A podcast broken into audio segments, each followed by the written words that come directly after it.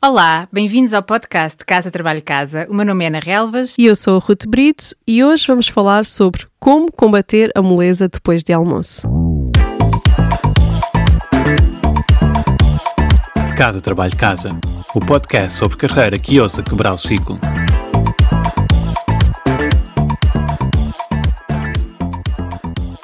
Terminas de almoçar, começa a bater aquela moleza. Bebes um expresso, uma tentativa vã de recuperar alguma energia para as tarefas da tarde, mas apetece tudo menos trabalhar. Uma conversa com este ou aquele, procrastinas um bocadinho a tentar responder a e-mails, ou vais para uma reunião em que o pensamento tende a fugir para outros temas. Quem é que não se revê neste cenário? Já todos passámos por esta moleza que bate depois do almoço. Alguns passam todos os dias. Pode parecer trivial, mas num ano nós perdemos centenas de horas. Mas será que tem que ser mesmo assim? Olha, eu como pessoa que não sofre deste mal, vou-me gabar, mas sofro muito pouco deste mal, definitivamente acho que não tem que, que, ser assim. E nós hoje deixamos cinco sugestões para combater a moleza e recuperar cinco horas por semana. Primeira sugestão, então, muda os hábitos do almoço. Em Portugal, a hora do almoço é sagrada, mas há outras culturas que têm hábitos diferentes que podemos experimentar. Por exemplo, nos Estados Unidos, eu uh, adotei um bocado o hábito deles, que é comer um, um light lunch, não é? Assim, comer um, um, almoço leve, mais rápido, não tirar aquela pausa mesmo de uma hora. Mas depois também há uma coisa muito interessante na cultura japonesa, que eles chamam de Hara Ashibu, que basicamente é o princípio em que só devemos comer até nos sentirmos 80% cheios. Hum. Isto porquê? Porque comer demasiado faz com que o corpo gaste demasiada energia na digestão, o que depois causa moleza. Então, podemos priorizar comidas mais nutritivas, comer devagar para evitar aquele food coma, né?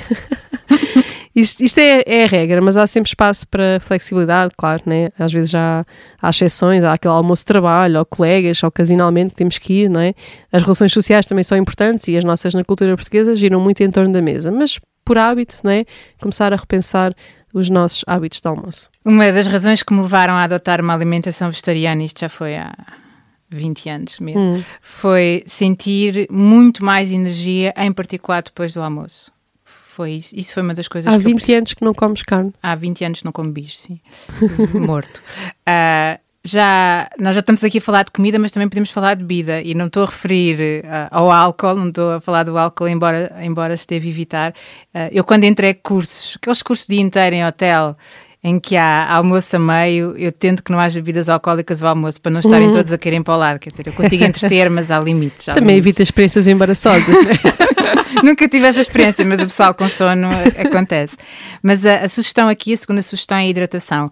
O nosso corpo e o cérebro são formados de água. A desidratação baixa a nossa energia e isso impacta a nossa capacidade de tomar decisões compra uma garrafa de água reutilizável, tenha contigo, bebe água, porque isso é uma maneira de alimentar a energia. Uhum. A terceira sugestão é otimizar o espaço de trabalho.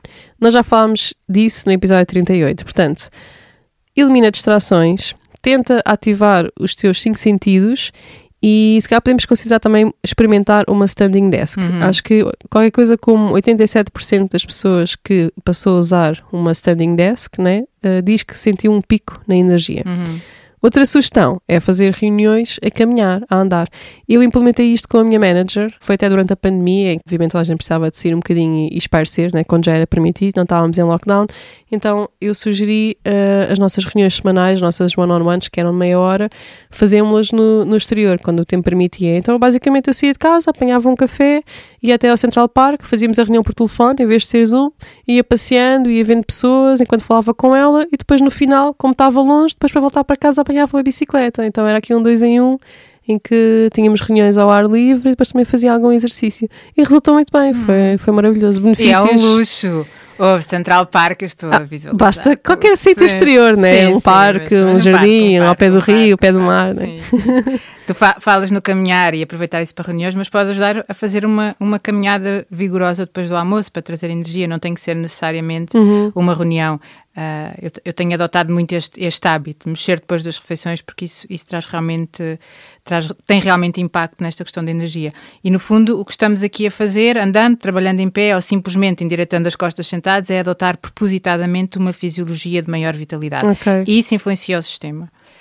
A outra dica é usar a técnica do tomate. Nós temos um episódio sobre isso, no episódio 85.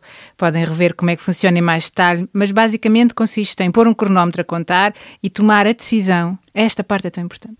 tomar a decisão de focar só numa tarefa por esse tempo.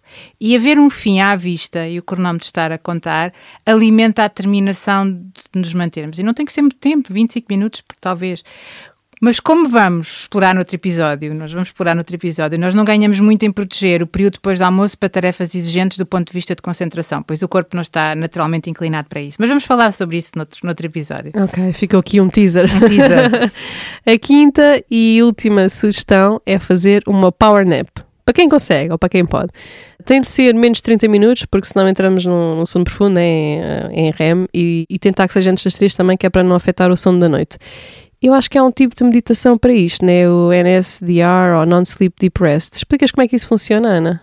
Eu não chamaria uma meditação, eu chamaria-lhe uma técnica. Eu, eu, não vou explicar. Olha, os ouvintes que subscrevem o Casa Trabalho Casa Premium terão acesso a um áudio em que eu vou dar orientações para tirarem partido da técnica da Power Nap. Mas esta é uma das minhas rotinas quando tenho, por exemplo, curso à noite. Outra coisa que eu tenho explorado é quando estou sem energia, escolher fazer tarefas que me entusiasmam, que gosto. Uhum. Isto não tem nada a ver com a questão da Power Nap, mas, mas é uma coisa que eu tenho notado faz, faz muita diferença. Eu noto isto, por exemplo, ao fim de semana após os almoços mais pesados. Se eu estiver depois do almoço a ler um livro complicado, às vezes até dormito. Pois. Eu, não, eu não relaciono com o almoço, mas é, é a falta de interesse por aquilo que estou a fazer. Uhum. Mas se for fazer outra coisa que me entusiasme, por exemplo, no telemóvel ganho energia. Ou seja, não é não é uma qualidade fisiológica, é mesmo uma qualidade da minha mente de falta de interesse e por isso entra no modo. Hum, ok. Ou seja, parece que o estado de moleza está associado ao nível de interesse do que eu estou a fazer. E, e, esta ideia pode ser usada para organizar o nosso dia e tirar partido da energia e concentração que naturalmente varia ao longo do dia. Fiquem atentos ao próximo episódio. Nós vamos, vamos ajudar a descobrir um bocadinho como é que a energia varia ao longo do dia, qual é o cronotipo, que é como é que como é que a energia varia ao longo do dia, dependendo de cada uma das pessoas, e como é que podes tirar partido dessa informação para maximizar a energia, não só após o almoço, mas ao longo do dia todo. Uhum. Ok. Então por hoje é tudo, ficamos por aqui. Obrigada por ouvirem o Casa Trabalho Casa. Sigam-nos no Instagram, onde estamos a construir uma comunidade espetacular de ouvintes e onde podem interagir mais connosco e uns com os outros. Até para a semana!